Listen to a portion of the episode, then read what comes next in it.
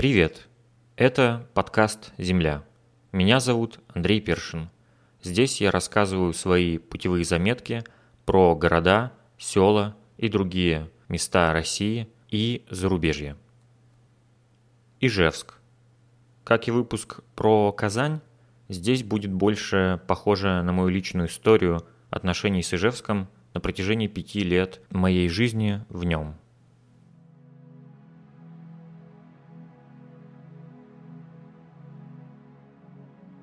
Начну свою историю про Ижевск с очень давних времен, а если точнее с 90-х годов. Именно тогда появилась в моей голове первая картинка, связанная с этим городом. Летняя поездка с родителями на региональном автобусе из нашей деревни. Первое, что я увидел, это был стоящий на земле самолет и Ижевский пруд. Поэтому первое, что я закричал – самолет, а после сразу крикнул «море». Самолет и море были моими первыми детскими воспоминаниями об Ижевске. После этих двух ярких моментов про Ижевск я забыл на очень долгое время и взрослел вдалеке от него, в поселке на севере Удмуртии.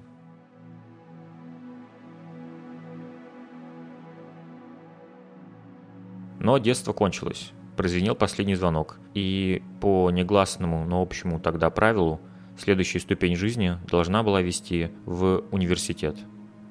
Поступление в Удмуртский государственный университет, сокращенно УДГУ, сейчас видится сумбурным, нелепым и тяжелым, в первую очередь для моих родителей.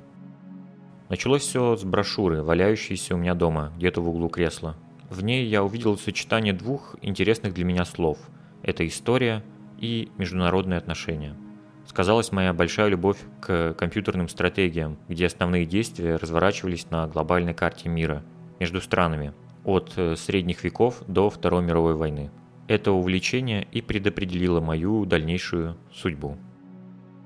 Прыгнув в газельку, мы с моим папой отправились в Ижевск. Время в пути от моего поселка до города занимает 2-3 часа на маршрутке и около 4 часов на региональном автобусе. Из всего этого вялотекущего и выматывающего процесса я практически не помню ничего. Есть лишь два ярких воспоминания. Фойе второго корпуса университета, где в углу находился сверхтехнологичный для того времени автомат по пополнению средств на телефон. Вокруг него крутилась пара из старушки в платке и молодой девушки. Они общались на удмуртском и пытались с ним разобраться, бойко тыкая в него пальцем. Второе – это когда мы с моим папой встали у большого информационного табло на стене, и он спросил в свойственной ему манере «Куда?». Я ответил «Ну, международные отношения». Он ответил «Значит, международные отношения». Про то, что подавать заявку на несколько факультетов была возможность, не догадывался ни он, ни я. Да и в отличие от своих сверстников, я вообще ни о чем не думал и ничего не понимал. Планов у меня заранее никаких не было. Помимо прочего, это был мой первый раз пребывания в стенах своей будущей Альма-Матер. Но кроме суматохи и шума, я не помню ничего. На дворе стояла середина 2006 года, и экзамены я сдавал еще живым людям. ЕГЭ еще только осваивалась и вставала на новые рельсы реформируемого российского образования. Для человека без плана и цели экзамены я сдал вполне нормально, на четверке. Запомнил ответ по английскому языку. Рассказывал про Англию и сказал, что кроме Лондона есть также своя северная столица Эдинбург. Чем восхитил принимающий у меня экзамен женщину. Я пришел на торжественный день зачисления. Был я один, без компаний. Меня впечатлил вид парней в пиджаках, шарфами под рубашкой. Выглядел для меня это одновременно круто и нелепо. Поступил я, кстати, на платное только. Первые три месяца в городе я жил в квартире около автовокзала Ижевска. После одобрения мне места в общежитии я с удивлением обнаружил неизвестный мне адрес. 10 лет октября. Сначала мне показалось, что сослали меня на окраину города. Пройдя очередной этап унижений, я заполучил заветную кровать в четырехместной комнате, еще пустующей. Я увидел чьи-то личные вещи, панковскую торбу – и исчез на очередной кутеж с моими приятелями из поселка. Вернувшись спустя пару дней с жутким похмельем, я увидел своего соседа по комнате. Это оказался мой тезка по имени Андрей. Эта встреча была одним из поворотных событий в моей жизни, да и его тоже, но об этом еще не догадывался ни он, ни я. Он улыбнулся и спросил, «Ты любишь рок?» Казалось, после этого должен начаться нормальный рассказ про город и мое знакомство с ним. Но нет, Моя неразборчивость в людях привела меня к вполне логичному событию для молодого парня, приехавшего из провинции в город. Я вляпался в очень неприятную ситуацию. Наверное, благодаря этому темному периоду в моей жизни и случился тот неминуемый рассвет и некое перерождение меня самого. Очнувшись словно от дурного сна, примерно где-то через год после жизни в городе, я решил выйти из своей комнаты и оглядеться по сторонам, чтобы понять, где я в итоге оказался.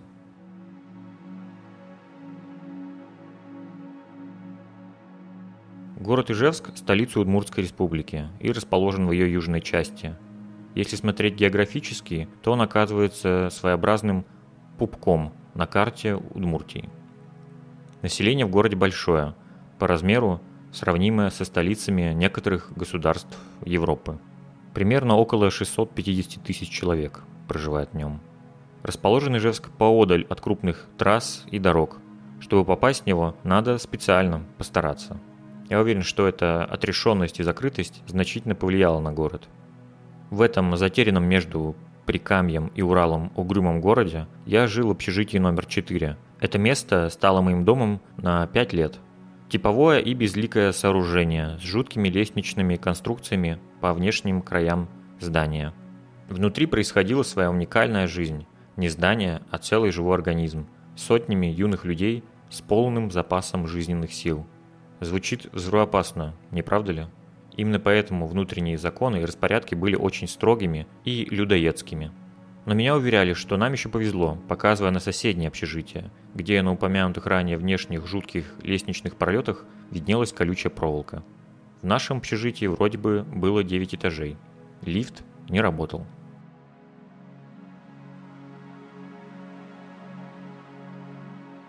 Второе по посещаемости место в Ижевске для меня был Удмуртский государственный университет.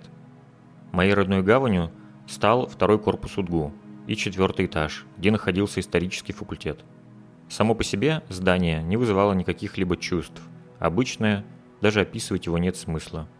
Но когда я вижу перед глазами ту лестницу, которая вела на четвертый этаж, и как по ней толпами друг за другом шли потоки моих юных сверстников, филологов, историков, переводчиков, становится тепло на душе. У второго корпуса была одна фантастическая особенность, которая меня поражала. Это надземный переход соседний первый корпус. Проходить над бурным потоком машин сквозь этот портал было круто и необычно. Хотя внешне она, конечно, выглядела как большая гусеница, облепленная рекламными бумажками. На моем четвертом этаже всегда присутствовала экспозиция найденных при раскопках реликтов и вещей с их описанием – Помню лишь надпись, что относилось это к чепецкой культуре.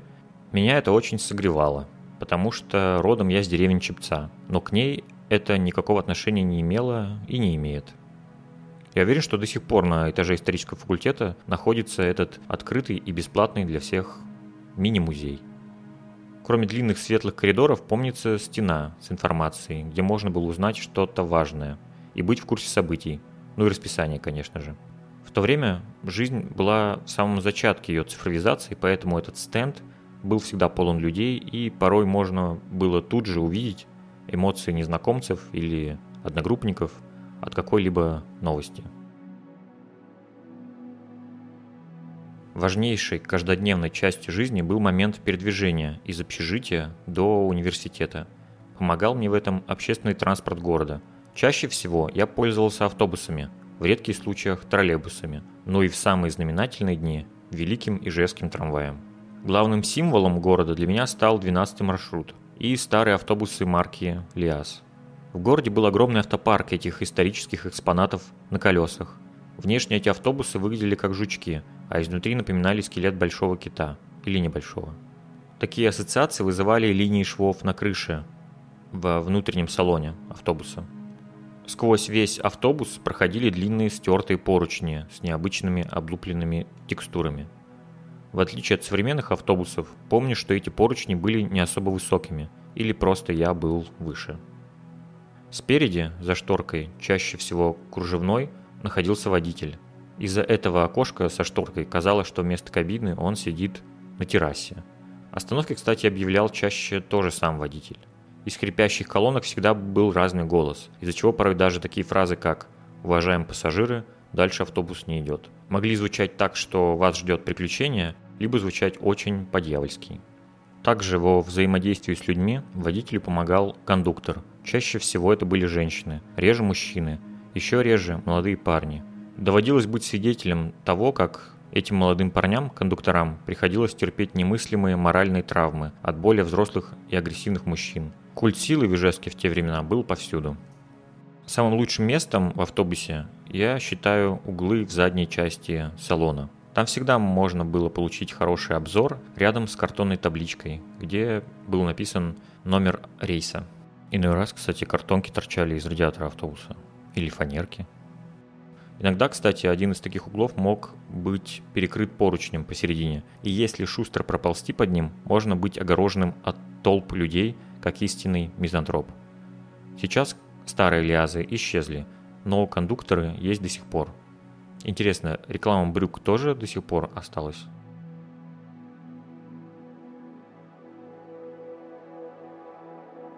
Так как я был студентом, то, конечно же, я старался экономить абсолютно на всем, поэтому чаще ходил на учебу пешком или, доехав на автобусе, обратно уже добирался своими ногами. Прогулка – это, конечно, лучший способ пощупать город и поговорить с ним. Сейчас попытаюсь э, пересказать, о чем тогда поведал мне Ижевск. Мой путь начинался от университетского сквера, где всегда невозмутимо стоял Пушкин, и колонны вокруг него. Позади всего этого возвышалась замершая стройка, огороженная и забытая. Встреча у Пушкина была у каждого студента, я в этом уверен. Место это, кстати, имея в виду университетский сквер, было по вечерам заполнено людьми, почти всегда, и к Пушкину стекалось большое количество людей. Место определенно было тусовочная. К тому же в нескольких шагах находились ларьки и магазины с товарами для поддержания бесед и вечернего досуга. После сквера я двигался на север, и было у меня два варианта пути. Приятный, но он чуть длиннее. И короткий, но он был не совсем комфортный. В целом все как в других жизненных вопросах.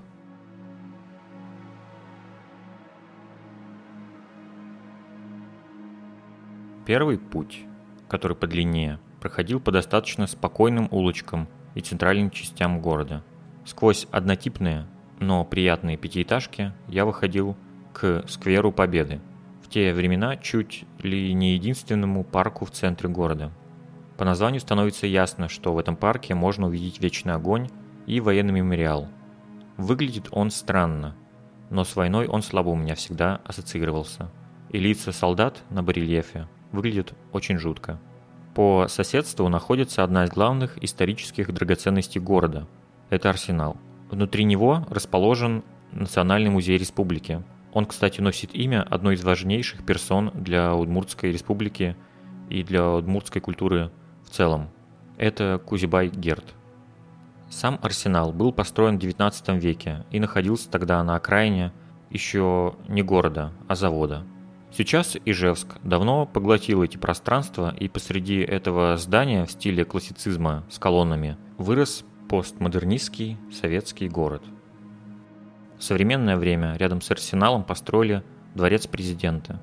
Это вызывало смешки у населения, в том плане, что у президента есть свой дворец. Но на самом деле это, конечно, резиденция, да и президентов уже в Удмуртии нет. В этой резиденции я даже бывал, и не раз – при мне туда внезапно нагрянул видный адвокат Астахов и грозно сходу заявил журналистам «Шапки полетят у всех». Не знаю, полетели ли шапки, но я скромно стоял сбоку, и когда он зашел внутрь, никаких летящих шапок я не увидел. Из еще интересных фактов об этом месте. Однажды перед резиденцией главы Удмуртии мой немецкий друг со своими ижевскими приятелями э, зимой расстелили ковер и устроили чаепитие. Охранник вышел, спросил, что происходит, и, узнав, что это чаепитие, ушел и больше не возвращался. Эх, славный конец нулевых и начало десятых. Президент веселится со Шварценеггером в Калифорнии, а немцы пьют чай у резиденции президента Удмуртии. Дальше я выходил на улицу Пушкинскую и спускался вниз, вдоль филармоний, сквозь достаточно приятную часть города. Спуск весьма рельефный, даже троллейбусы останавливаются взглянуть на этот простор, а потом влетят вниз с горки. На одном из прилегающих домов вроде бы до сих пор изображен огромный серп и молот, возвышающийся над находящимся ниже фотосалоном. На этой улице раньше был супермаркет «Урал», примыкающий к пятиэтажке. На крыше этого супермаркета однажды мы умудрились танцевать, просто выйдя в окно, которое ведет на крышу магазина. Сейчас я таким не занимаюсь. Да и магазина этого нет. Все захватили крупные торговые сети. Да и в целом, в свой последний визит я заметил, что жизнь словно ушла с этой улицы и перекочевала в какое-то другое, наверное, место. Потом я топал до городской администрации, проходя мимо Уральского трастового банка, на котором всегда была реклама в виде численника, календаря. На нем была изображена цифра, а рядом был неизменный текст «Лет с вами». Например, цифра была 11 и получалось 11 лет с вами. С годами цифры менялись. Для меня эта реклама замерла на цифре 17. Эта реклама и меняющиеся цифры и этот текст одно из немногих, что напоминало мне об э, движении жизни и времени в те безмятежные студенческие времена. Рядом с администрацией города, через дорогу, находился настоящий одноэтажный район Ижевска частными домами. Такое соседство выглядело интересно и по-поселковому. Тут же находился, и вроде бы до сих пор есть, Аляповый замок, внутри которого располагался винный магазин, Эту крепость каждый вечер штурмовали рыцари, живущие в соседних э, домах. Здание администрации города обычное, на мой взгляд. Мне оно кажется не особо интересным, но герб города блестит на нем красиво. Герб, кстати, очень странный. Это клещи заводские и ветви рябины, и стрела. Но мне нравится. Позади город администрации раньше находился филиал компании «Волга Телеком», в Удмуртии это был такой провайдер, один из первых. А еще ранее это была компания Удмурт Телеком, скорее всего поглощенная. Но история не о них. Просто около здания Волги Телеком стояли настоящие рабочие телефонные будки. Вряд ли ими кто-то пользовался по назначению, но, например, для романтических встреч это, думаю, было бы идеальное место. Неподалеку находится бывший Дом культуры «Редуктор». Мне очень оно внешне нравилось, и события в нем проходили интересные и запоминающиеся – к тому же тогда здание было частично исписано граффити, из-за чего это модернистское здание напоминало мне Детройт. В нем я, конечно, не бывал, все сугубо по кадрам из фильма «Робокоп». Возвращаемся к нашему пути. И теперь уже идем по улице Майской, которая запоминается особо ничем. Но есть парочка панелек, которые на своих стенах имеют интересные рисунки с изображением эмблем, которые указываются на картонных коробках, если внутри есть что-то хрупкое. И еще стрелки, которые указывают, каким местом коробку нужно ставить на землю.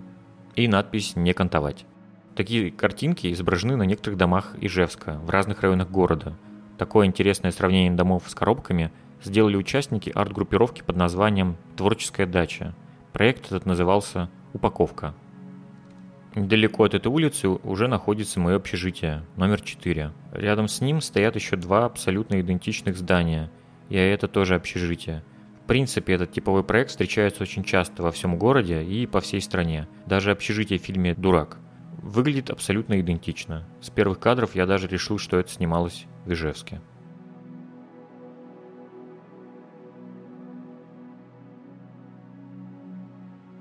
Второй путь, который покороче, означал, что нужно просто двигаться прямо по улице Удмуртской, в сторону общежития. Дорога эта широкая, шумная, с кучей машин, а самое главное, с кучей грузовых машин. Поэтому пешее соседство со всем этим очень нервное. Пути из заметного и самого важного могу отметить здание Республиканского архива. Очень строгое, с кучей маленьких окошек и черными прямоугольниками из плиток под этими окошками. Даже внешнее здание намекает, что это не просто коробка или сооружение, это хранилище тайн и историй. Проходя мимо с моим другом Андреем, мы часто рассуждали, что когда-нибудь зайдем внутрь и поизучаем какие-нибудь документы, как в голливудском остросюжетном фильме с головоломками и загадками. Сейчас вроде бы архив переехал, но это здание, я надеюсь, еще существует. Далее по пути находился торговый центр «Аврора». Открывался он прямо на моих глазах. Раньше это были корпуса подшипникового завода. Даже помню, что в первое время открытия Перед входом в торговый комплекс стояла старая заводская стела с подшипником, сияющим на ее верхней части. Стелла исчезла. Торговый центр на месте. Можно смело проходить мимо него. Впереди, пересекая улицу с красивым названием «Авангардная», начинается самый неприятный участок пути. Это странный пустырь с одной стороны и гудящая дорога с другой – но если чуть позже вы свернете с дороги, то можно попасть в одно из самых интереснейших мест города – в район немецких домов. Это такой небольшой закуток Ижевска, расположенный в живописном месте. Дома там аккуратно стоят на красивом склоне. Но только сейчас мне стало понятно, что эта необычная низменность – часть берега незаметной городской речки под названием Карлутка – Склон здесь действительно обыгрывается интересно, прогуляться по виражам домов очень приятно. И выглядят они, как ни странно, по-немецки. Небольшой и странным образом оказавшийся здесь филиал Восточного Берлина. Хотите побывать в его миниатюрной версии? Добро пожаловать в Ижевск. Строили этот небольшой район по немецкой технологии и наверняка с немецкими материалами и техникой. Сомнений в этом точно нет, потому что даже на люках канализационных отчетливо читается надпись «Made in GDR». Было бы круто, на мой взгляд, сделать подобный же зеркальный район ижевских домов в спальном районе Берлина. Строили это для военнослужащих, выведенных с Восточной Германии, поэтому и появились здесь эти внезапные немецкие дома. Ну а дальше по пути уже ничего особенного.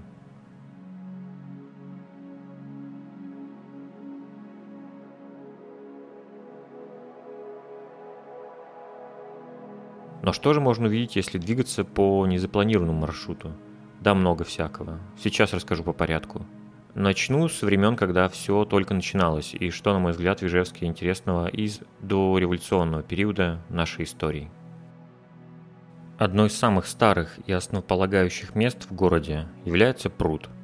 Гостям города может показаться, что это река или озеро из-за его огромного размера. Но пруд этот искусственный и вырыт крепостными крестьянами – Символически этот пруд – душа города, лично для меня. Рядом с прудом бурлит поток заводской плотины. Это сердце города, которое сейчас стало просто проезжей частью и незаметно. Оно грозно завешено и отгорожено колючей проволокой. Но если спуститься чуть ниже, в заросли около улицы Свердлова, то можно увидеть и услышать шум воды, идущей через плотину. Но прогуливаться по этим зарослям неприятно – это уникальное и историческое место, которое находится в самом центре, но абсолютно позабыто. Сердце Ижевское начало биться в 1760 году, так и стучит до сих пор. Биться оно начало в первую очередь ради оружейного завода, который до сих пор на месте. Его исторический корпус находится по соседству с плотиной и смотрит на пруд. Уникальное историческое здание с огромным потенциалом – медленно разрушается и поглощается пространством и временем. Недавно с корпуса упал и разрушился шпиль, из-за чего здание выглядит незаконченным и обрубленным. Снаружи корпуса и, как мне кажется, внутри потрясающая атмосфера старины и осевшая вековая пыль истории. Думаю, что на месте этого бывшего главного оружейного корпуса можно создать что-то современное, творческое или коммерческое – есть очень хороший пример того, во что превратились бывшие мануфактуры в польском городе Лодзь, например. Но пока символ города величественно чахнет, в этом тоже есть своя упадническая красота. Неподалеку на пруд также глядит другой величественный старец – пивоваренный завод Бодолева. Здание из красного кирпича с готическими мотивами – напоминает о тех временах, когда индустриализация переворачивала мир вверх дном, и все фабрики выглядели очень по-английски. В Ижевске этот викторианского вида раритет до сих пор цел и стареет, благородно и мучительно. Над изящными зубчиками крыши завода возвышается генеральский дом. Интересная картина в голове рисуется, как на чугунный балкон выходит начальник Ижевского завода, подтягивается, видит перед своим взором, как искрится и пенится вода на плотине и дымят трубы завода, где не в человеческих условиях трудятся освобожденные, но до сих пор бесправные жители Российской империи садится читать газету и узнает сводки русско-турецкой войны, мечтая о взятии Константинополя, и думает, нам нужно выпускать больше пушек. Здание примечательно двумя табличками. Слева упоминание о штабе ЧК и комиссаров, находившихся в здании в период гражданской войны. А справа табличка, говорящая о том, что здесь располагался штаб уже антибольшевистского восстания. Наглядный пример нашей шизофренической истории. Не так далеко, по улице Свердлова, есть немало сохранившихся старинных зданий, до революционных. Некоторые в данный момент уже отреставрированы. Другая улица, где есть атмосфера старины, это улица Пастухова. Там мне особенно нравится дом Ахизина и ряды старых деревянных домов. Рядом с домом на Пастухова 11 образовался прям необычный узкий коридор, как в средневековых городах. Надеюсь, он не загажен. А, кстати, в самом доме Пастухова 11 есть интересный книжный магазин. Однажды я там купил книгу «Удмуртский лес» и сфотографировал ее на фоне гор Силезии на границе Чехии и Польши. Еще тогда в этом магазине продавался акваланг. Не знаю, есть ли он там до сих пор. Также щедра на деревянные экспонаты улица Красная. Особенно рекомендую старый деревянный дом номер 117. На его наличниках сохранились двуглавые орлы – Надеюсь, этот дом не сгорел. Еще рекомендую улицу Вадима Севкова с находящимся там памятником архитектуры, особняком Летушевича. Для Центральной России может здание и заурядное, но в Ижевске такие спрятавшиеся в городе жемчужины классицизма на особом счету. А за углом этого особняка есть в прошлом знаковое для определенных горожан место – литературный дворик. Но сейчас он, похоже, превратился не в дворик, а в тупик – еще в моем списке есть здание Ольгинского приюта на улице Советской. Поражает то, что в нем у меня проходили пары английского языка. И что же там внутри, я помню очень смутно. Кратко напомню об Успенской церкви по улице Телегина. Это в неофициальном районе под названием Строителей. Эта церковь единственная в городе, которая за всю свою историю не закрывалась. Правда, в данный момент она грубо и пестро отреставрирована. Еще круто выглядит школа искусств номер 11 имени Васнецова. Особенно момент, когда на нее падают тени от стоящих перед ней берез. Атмосферно проходить мимо, как в кино. Для любителей и следопытов за пределами города, на холме в деревне Люльли, есть памятный крест на месте сражения большевистской армии с армией Ижевско-Воткинского восстания. Открывается вид на город, шумит ветер, есть о чем поразмыслить завершить свой рассказ об дореволюционном Ижевске хочу, порекомендовав заглянуть на улицу Горького. Это маленький кусочек истории, который, на удивление, сохранился почти нетронутым. К тому же в настоящее время там образовалось немало мест для праздного времяпровождения. Оттуда можно увидеть собор Александра Невского. В советское время был немного порублен, чтобы его облик не напоминал об его религиозной миссии. Внутри находился кинотеатр «Колосс». Название, на мой взгляд, великолепное. Также внутри было детское кафе «Колосок». Сейчас собор восстановили. Собор обладает интересной особенностью. У него есть почти идентичный брат-близнец в Украине. Это Спаско-Преображенский кафедральный собор в городе Днепр, бывший Днепропетровск. Архитектор у двух проектов был один – Андреян Захаров. Чуть не забыл упомянуть про еще очень важное и уникальное сооружение. Это соборная мечеть по улице Азина в районе под названием Татар-Базар – Название района говорит само за себя. Мечеть старинная, но, к сожалению, недавно была обложена кирпичом, из-за чего потеряла свой особенный поволжский вид. Ислам в этих краях исторически тесно дружил с деревом, из-за чего мечети здесь выглядели очень похожими на церкви Северной России. Теперь расскажу про Ижевск советского периода. Этот исторический отрезок в городе намного больше и заметнее – но думаю, скоро и он уйдет в тень новых времен. Советский Ижевск приумножил и закрепил статус города как города-завода, и последнего здесь стало даже намного больше, чем первого. Количество труб в городе заметно увеличилось, и чтобы они дымели еще гуще прежнего, понадобилось намного больше населения. Город стал превращаться в сурового гиганта, сметая старые деревянные дома и церкви разных конфессий. Началась новая эпоха, которая, на удивление, очень быстро закончилась, но оставила в Ижевске самый заметный след.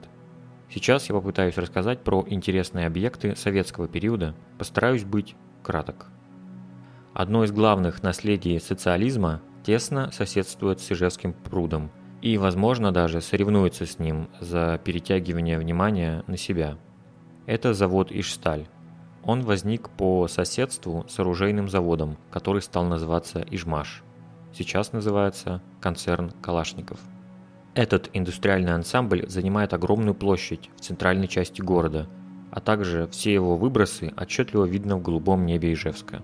Даже находясь далеко от набережной, гуляя по улице Советской, например, вдалеке взглядом можно поймать плывущие по воздуху красно-коричневые сгустки заводских облаков. Уверен, что это заводская непроглядная и неизвестная территория, кроме непонятных клуб веществ, вырабатывает что-то полезное и нужное. Но лично у меня этот завод вызывал чувство неподдельного ужаса.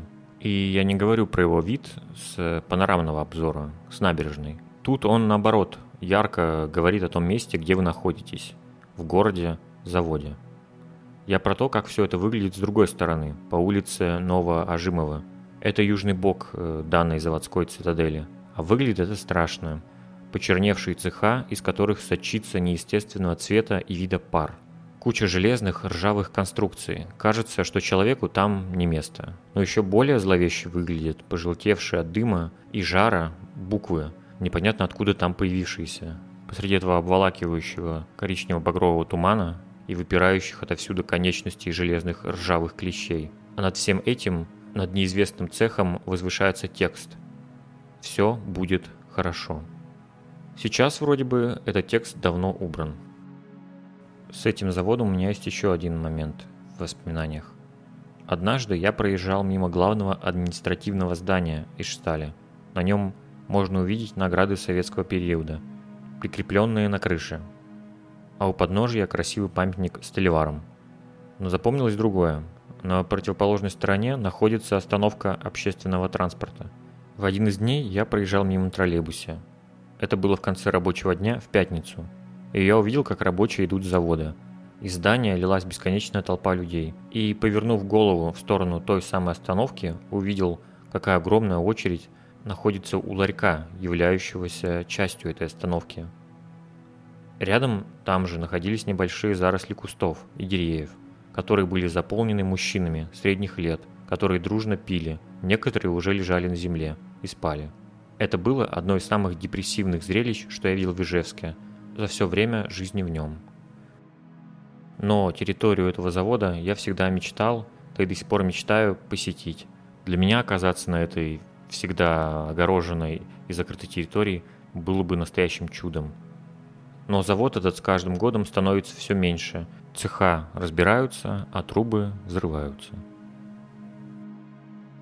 Социализм подарил Ижевску лицо, создав красивые, размашистые и безжизненные улицы, но с очень уютными дворами.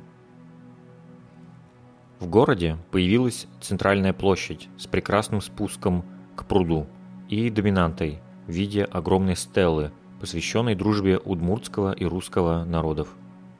Построена она в честь 400-летия добровольного присоединения Удмуртии к государству российскому. Эта стела одна из лучших мною виденных в принципе. Металл блестит фантастически. Дружба двух народов изображена очень брутально и страстно.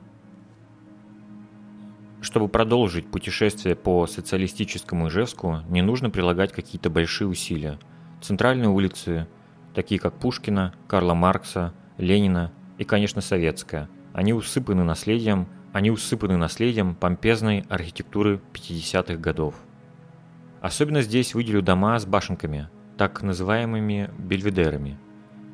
и всю улицу Советскую, потому что она – это тот ламповый Советский Союз, о котором многие мечтают и желают вернуться, чтобы полакомиться самой вкусной мороженкой. Отдельно выделю конструктивистские дома напротив собора Александра Невского. Построены они на месте лютеранской кирхи. Каждый дом красив и необычен, особенно их внутреннее содержание. В таком же стиле рекомендую увидеть дом Комитета городского хозяйства по улице Вадима Сивкова, 101. Дом э, построен в 1929 году, и это тоже очень интересный экземпляр советского конструктивизма. Кроме улиц и домов, СССР подарил городу целые районы. Упомяну Бумаш, там до сих пор можно найти памятник Дзержинскому. Отдельно выделю дома по улице Союзной, это 105, 107 и 111. Сюда можно привозить иностранных гостей, являющихся фанатами советской эстетики. Здесь все сохранилось в идеальном первозданном виде. Ну и, конечно же, весь район автозавод. Целые линии домов построены вокруг завода с торговыми комплексами на первых этажах чтобы советский человек, не отвлекаясь от труда, не тратил много сил на поиск магазинов и бытовых услуг. Но товары, конечно, пришлось поискать, думаю. Также в советское время в городе появились улицы, которые названы именами очень неожиданных людей, которые не имеют ничего общего с историей города. Это, например, Кар Липкнехт и рабочие анархисты Сакко и Ванцетти. Не могу не упомянуть об настоящих дворцах, построенных в Ижевске в те времена. Грандиозный театр оперы и балета на Центральной площади. И самый знаменитый образец советского модернизма в городе – это Дворец пионеров, ныне Дворец детского творчества.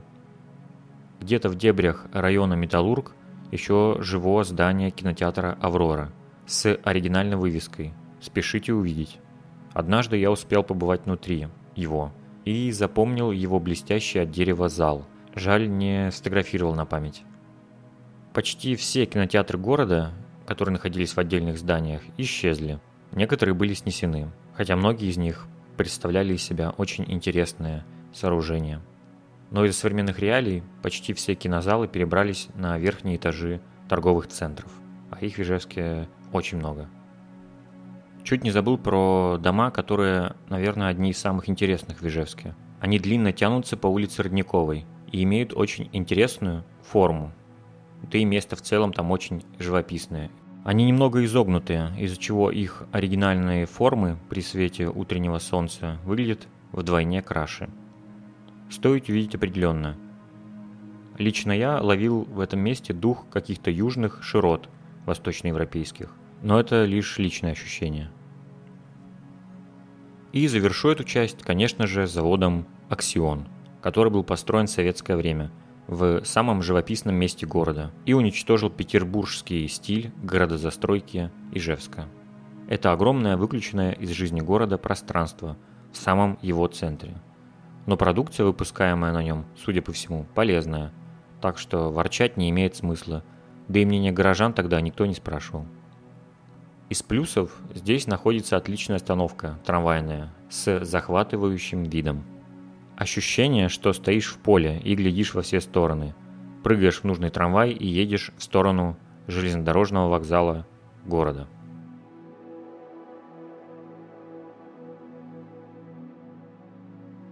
Трамвай – одно из сокровищ Ижевска, работает как часы, ухожен и чист.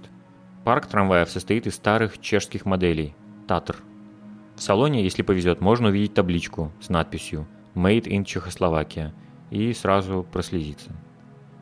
Маршруты трамваев не сокращались, закупаются старые трамваи из Европы и пересобираются местными умельцами. И потом ездят по городу, как новенькие. В Ижевске, в районе с неофициальным названием Культ-База, проходят трамвайные пути посреди частной жилой застройки. Выглядит это волшебно, как изнутри трамвая, так и снаружи.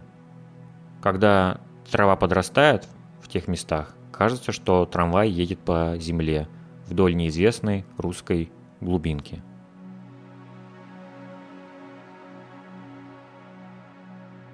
Но вернемся к трамваю, на который мы сели и направились на ЖД вокзал Ижевска. Ехать не близко. В Ижевске ЖД вокзал находится далеко от центра, Из-за этого я до сих пор не могу привыкнуть, что в большинстве городов мира центральная станция расположена в самом сердце города. Вспомнился еще такой момент. В период моей жизни в городе трамвай был единственным транспортом, где информация для пассажиров дублировалась на удмуртском языке. И приехав в город на поезде, например, вы могли зайти в трамвай, и вас приветствовал женский удмуртский голос. Сейчас удмуртский язык исчез практически отовсюду. Также по этому поводу вспоминается такой советский реликт, как доска почета, сохранившаяся в центре города. На ней есть надпись «Удмуртия вами гордится». С другой стороны, она продублирована на удмуртском. Но во время реновации этого сооружения в удмуртском тексте допустили ошибку. Вернемся в трамвай. Приехав на ЖД-станцию, я выбегал из трамвая и бежал на поезд, который шел до моего поселка. На самом деле это был даже не поезд, а всего лишь парочка вагонов. Половина с сиденьями деревянными, другие вагоны это старые плацкартные, они очень старые были и убитые. Шел поезд очень долго, часов пять. Людей забивалась куча из-за самой дешевой цены билета, даже по сравнению с автобусами. Попасть внутрь была настоящая битва – Однажды забежав внутрь, я на животном инстинкте увидел свободное место и в усталости ринулся к нему. Ну и занял его. Уткнулся в окно и услышал напротив голос. «Привет, Андрей». Напротив меня случайным образом оказалась тогда еще не особо известная мне девушка, которая впоследствии стала моим другом, с которым я до сих пор крепко дружу, сквозь года и время.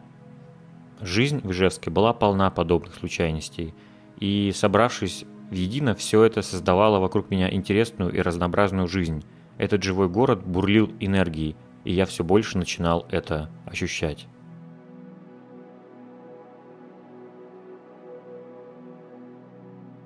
Жизнь в университете начинала казаться намного интереснее, чем в первые года. Это было связано не с тем, что менялась учебная программа. Менялся я сам. У меня стали появляться любимые предметы. И также у меня появились даже те преподаватели, которые меня недолюбливали. Или наоборот, другим преподавателям я становился неожиданно интересен.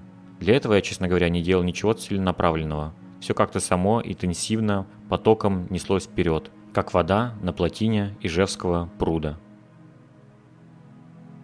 Хотя мой Удмуртский университет и не имеет особо богатую историю, и само его здание не имеет какого-то уникального архитектурного вида, а новые корпуса даже немножко отталкивают своей искусственностью. Я очень ценю то, чему меня научил мой университет. В первую очередь любознательности, а все остальное уже было лишь приятным и интересным приключением. Лекции про восточную философию, разбор геополитики, изучение трудов Маккиндера и Бзижинского. Эх, сейчас даже завидую самому себе, потому что тогда я не понимал, как же это все было увлекательно. Важным местом в университете для меня являлся комбинат студенческого питания номер два, или, проще говоря, столовка. Если рядом находился храм знаний, то это по праву был храм для души и тела. Убранство столовой было в первозданном виде. Замерший во времени антураж советского периода, полы из кусочков мрамора, картины на стенах, кусты по углам в пластиковых вазах, очень старых, и огромная перегородка между раздачей и залом – выглядящая как блоки знаменитого бетонного забора с ромбиками, который похож на шоколадную плитку. Линия раздачи была алюминиевая, по-моему, и очень старая, это точно. Чаны супов, чая и какао из поварешки. Знаменитое неизменное меню, которое не менялось десятки лет. Компоты, фруктовые супы, запеканки, щи. Можно было взять половинку порции. Салфетки продавались поштучно – в ожидании своей очереди можно было увидеть, как женщины чистят картошку, которую тут же вам и накладывают, но уже приготовленную. А встав у кассы и подняв голову, можно было увидеть висящий над вами лист с молитвой «Отче наш». За пять лет я его так и не выучил, хотя читал регулярно. Рядом тут же находился не менее шикарный буфет, где из ретро-техники создавались молочные коктейли – Столовка была местом встреч новых друзей и просто душевных посиделок. Но одной из необычных особенностей этой столовой было проведение здесь поминок, но с арендой лишь половины зала, или вообще нескольких столов лишь. И обычно это происходило в тот же момент, когда там обедали студенты. Однажды я засиделся и стал свидетелем такой сцены. Взрослые люди сидели за столом по соседству со мной и, вставая по очереди, говорили о каком-то человеке и, не чокаясь, выпивали. Такая близость с таким ритуалом тогда не удивляла. Сейчас же это кажется безумным. Хотя видел я подобное не раз. Сейчас столовую реновировали, и все, что я описывал, исчезло.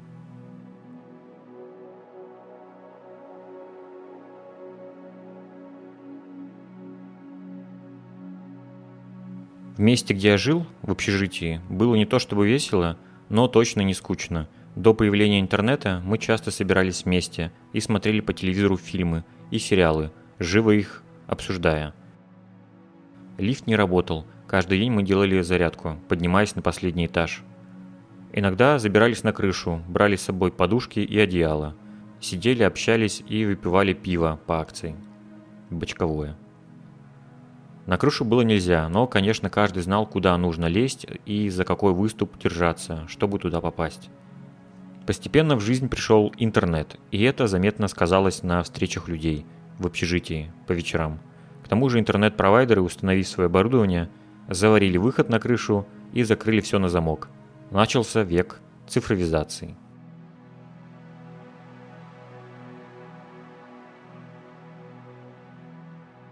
Кроме учебы я периодически работал, потому что денег у меня не было почти никогда. Сначала подрабатывал, раздавая флаеры людям на улице или политическую агитацию. Самое ужасное случилось однажды, когда я, откликнувшись на предложенную работу, придя на место, понял, что мне нужно ходить в рекламной одежде, напоминающей пончо и треугольник. Но вдвойне ужасней было то, что я раздавал флаеры, где компания предлагала помощь в решении вопроса с армией. Очень многие мужчины проходящие мимо, пытались меня агрессивно переубедить в законности того, что я рекламирую, и попутно спрашивая, почему я не хочу в армию. Ответы, что я студент, которому нужны деньги, их не устраивали. После этого травмирующего опыта я решил завязать таким быстрым способом заработка и устроился в супермаркет по соседству. Пришел в магазин, нашел администратора и спросил, нужна ли им рабочая сила. Мне ответили, нужна, давай выходи. Это было, наверное, мое первое собеседование, получается, и оно прошло успешно. Я стал работать в супермаркете Иштрейдинг. Сейчас такого не существует. Мое лето прошло в этом супермаркете. Вспомнить там можно много всякого. Например, как мой приятель, зайдя в магазин за продуктами, встретил меня и сказал, что началась война. Сначала я обомлел, а потом он добавил, что с Грузией. Я подумал, что это шутка. А однажды на кассе я встретил мужчину, которого я видел все свое детство на календарях в домах моих бабушек. Это был депутат от Госсовета Удмуртии. Он всегда был на каждом календаре в полях ржи и с лозунгами об достойной жизни тем, кто трудится. Увидеть этого персонажа с календарей меня впечатлило. Также впечатлили меня две телеги дорогого алкоголя, которые он вез на кассу. Иногда я взвешивал людям фрукты. Встречались мои одногруппники. Они удивлялись, увидев меня, и мы взаимно смущались. Меня спрашивали, ты чё тут? Однажды я неправильно пробивал бананы, и ко мне сбежались бабуси со всей округи. Сарафанное радио в действии. Они раскупили все. Тут же вечером в этот день скрылось, что я ставил неправильную цену при взвешивании. Но наказывать меня не стали. В этом супермаркете в те далекие времена была акция, что любая покупка могла попасть под случайную скидку, и все купленные товары стоили ноль. В этот момент на кассе звучали фанфары. В один вечер при мне маленький мужчина в пиджаке вместе с высокой шикарной женщиной подошли к кассе с полностью забитой до отказа тележкой. Итоговый счет показывал 5000 рублей. У меня аж глаза на лоб полезли. Но зазвучали фанфары, и им все досталось, бесплатно. Я подумал, что мне так точно не повезет.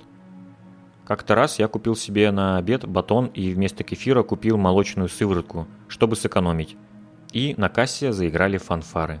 Я выиграл булочку и молочную сыворотку с апельсиновым вкусом.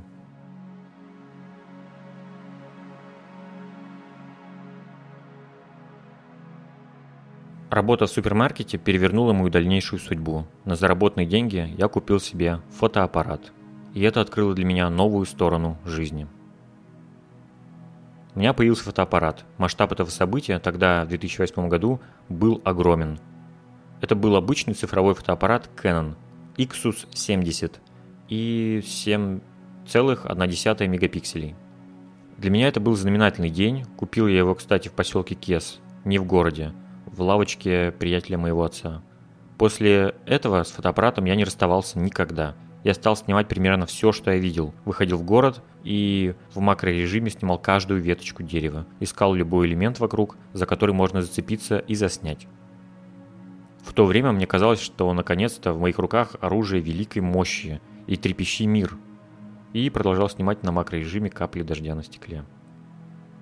Одинокие прогулки стали затягиваться, и я жадно бегал с фотоаппаратом по городу. Иногда тащил с собой Андрея и мучил его своей фотовспышкой. По сути, с того момента началось достаточно подробное документирование моей жизни. Появление фотоаппарата совпало с возрастанием скорости интернета и неограниченным количеством качаемого трафика. Благодаря этому я открыл для себя настоящую бездну музыкального мира. Я стал постоянным гостем форумов сайта Funky Souls. С диким голодом впитывал десятки, даже сотни новых групп. С музыкой связаны несколько запоминающихся моментов в Ижевске.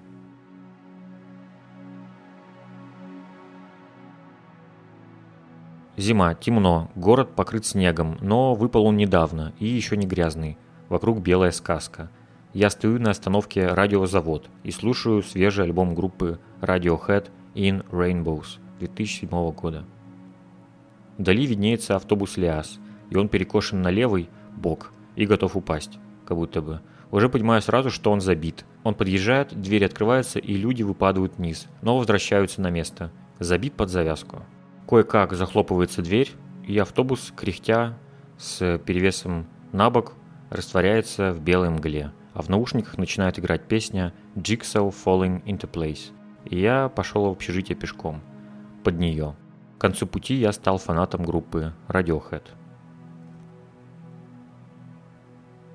Второй момент связан также с темной зимой и метелью, но это случилось намного позже. Я возвращался в общагу и ждал троллейбус очень долго, а он все не шел и не шел.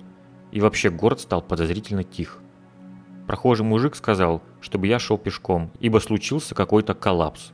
Проходя по улице Удмуртской, я увидел апокалиптичное зрелище около остановки 16-й микрорайон. Огромным караваном тянулась цепочка стоящих пустых троллейбусов. Линии сети были порваны. Вокруг стояли машины рабочих с беззвучными желтыми сигналами, которые крутились и озаряли тьму, и сквозь этот свет летел вихрь снега. И все было в абсолютной тишине, а в наушниках играла группа Godspeed You Black Emperor. Ладно, добавлю третий момент. Буду выкладывать все. Тут снова замешан общественный транспорт. В этот раз уже была не зима, я ехал на автобусе по улице Пушкинской, и в ушах заиграло что-то совершенно необъяснимое. Я уставился в окно и слушал. Когда автобус проехал центральную площадь, и покатился с горки вниз, песня началась будоражущая кульминация, от которой у меня перехватило дыхание. В окне пролетали страшные вывески меховых магазинов, но воображение рисовало выбегающих оттуда стаи животных. Я представил, как с билбордов полилась вода, по улице зашагал парад с трубами, автобус превратился в карету, у меня появился котелок на голове, воображение заработало на полную катушку. Я видел уже с другим, не таким серым, а живым и ярким – вот такой эффект произвела на меня песня группы Сигур Рос под названием «Глоссали».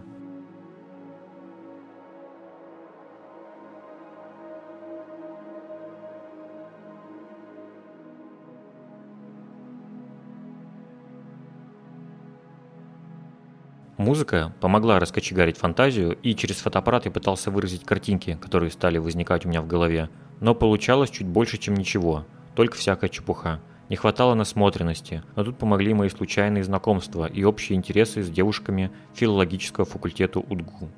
Но если говорить, точнее, благодаря им я узнал про фильм «Наука сна» и режиссера Мишеля Гандри в частности. Этот фильм заворожил меня легким жонглированием с реальностью, но в какой-то очень инфантильной манере, да и герои были также просты и нелепы. После этого я скачал сборник работ Мишеля Гандри и стал изучать все его творчество – то, что он делает, меня очень вдохновило, и я понял, что в творчестве можно делать что угодно и любыми доступными средствами. Вторым катализатором моего интереса к творчеству стал клип группы Portishead и песня The Rip. Мир, изображенный в этом клипе, и его анимация стали для меня основой всего то, что я начал делать потом, взяв в руки фотоаппарат и маркер.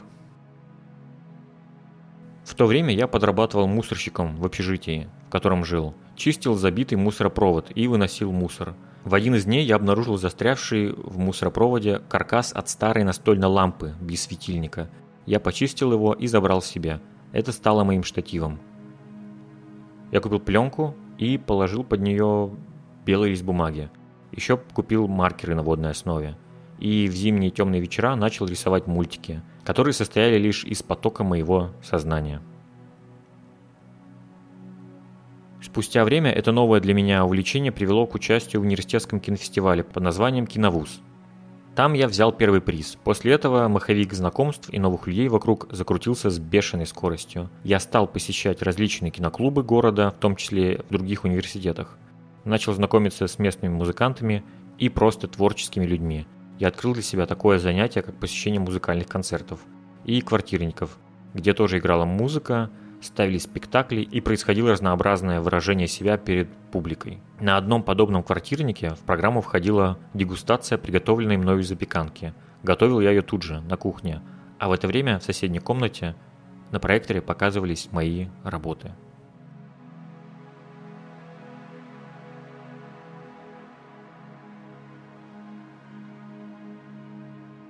На фоне такого всплеска интереса к анимации и музыке мой интерес к учебе заметно снизился. Казалось, что с факультетом я ошибся, и стоило идти на что-то художественное или дизайнерское. Но, конечно же, это было ошибочное мнение. Но оно достаточно долго меня терзало. Несмотря на мои тягостные думы, время неумолимо неслось вперед, и я обнаружил себя летом 2010 года студентом, которого ждет свой последний пятый курс. В это испепеляющее лето я решил подработать на стройке – даже на целых двух. Первый раз все прошло нормально, во второй раз, как и следовало ждать, меня обманули и не заплатили, но хотя бы не покалечился.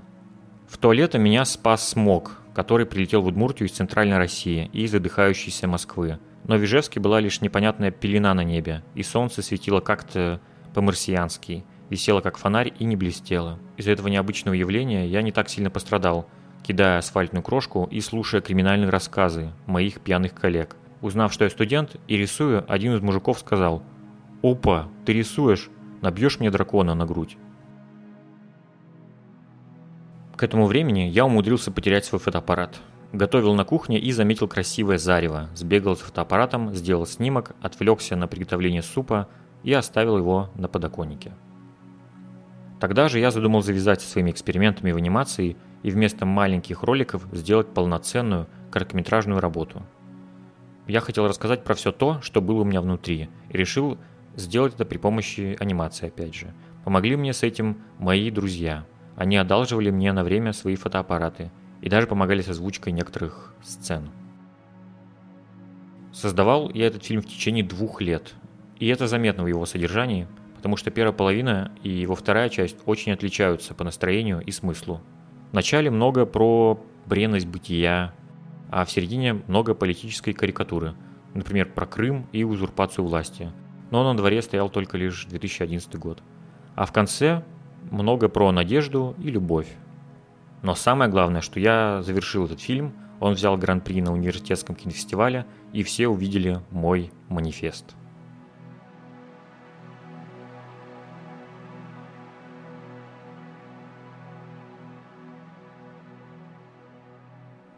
Учеба подходила к концу. Стало очевидно, что впереди нас всех ждет полная неизвестность, поэтому уже на пятом курсе я устроился на работу и вкусил все прелести взрослой жизни. Начал просыпаться около 6 утра и бежал на первый автобус. Ехал в нем один. И так длилось целый месяц. У меня был свой личный персональный автобус в Ижевске, номер 27. Но потом я поменял смену на другое время – Работал я оператором колл-центра и отвечал на звонки людей, если у них не работал интернет. Каждый день я получал огромную дозу негатива и оскорблений, из-за чего стал представляться другим именем, и стало как-то полегче. Попутно проходили события, знаменующие конец прошлой жизни и начало чего-то нового, но чего непонятно. Между сменами на работе я готовился к госэкзаменам и писал диплом. Очень сильно уставал и сил не было практически ни на что, да и желания тоже. Мои ощущения были похожи на те, с какими я впервые приехал в этот город. И вот теперь круг замкнулся, и я снова обнаружил себя в Ижевске потерянным. Но люди, которых я обрел вокруг себя за эти пять лет, помогли мне. И как бы это ни звучало банально, благодаря им я сделал шаг в сторону перемен. И после этого, абсолютно неожиданно для себя, уехал в Казань.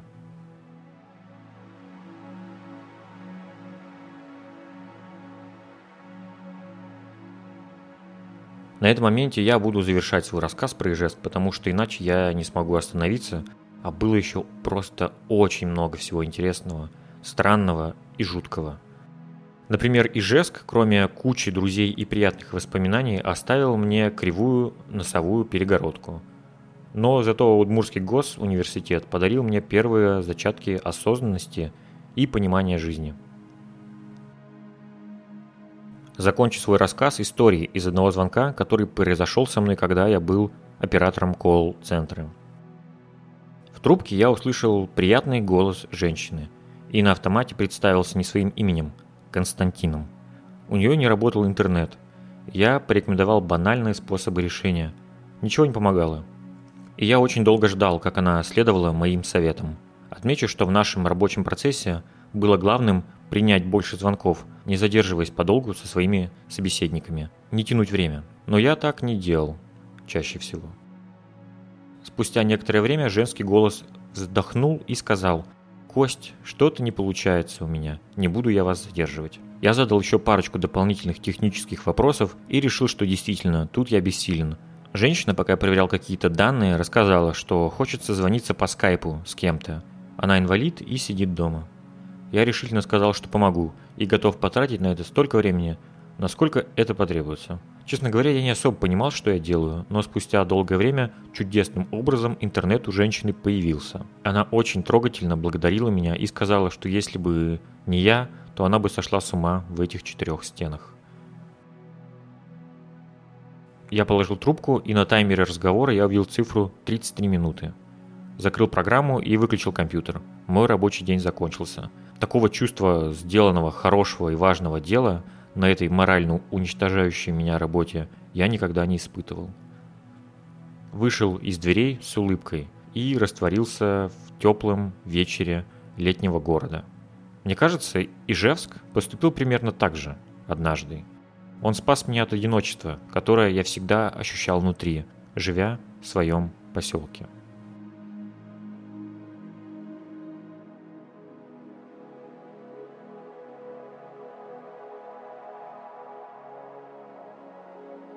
Спасибо, что слушаете мой подкаст. Подписывайтесь на мой телеграм-канал. Там я буду выкладывать дополнительные материалы. Например, свои анимации, которые я рисовал в общежитии, и работы, которые победили на кинофестивале в университете, да и куча всего другого. Ссылку на Телеграм вы найдете в описании подкаста. Буду рад поддержке в виде комментариев и оценок на Apple Podcasts, Яндекс Музыки, да и где угодно на самом деле – до встречи в следующих выпусках подкаста «Земля». До свидания.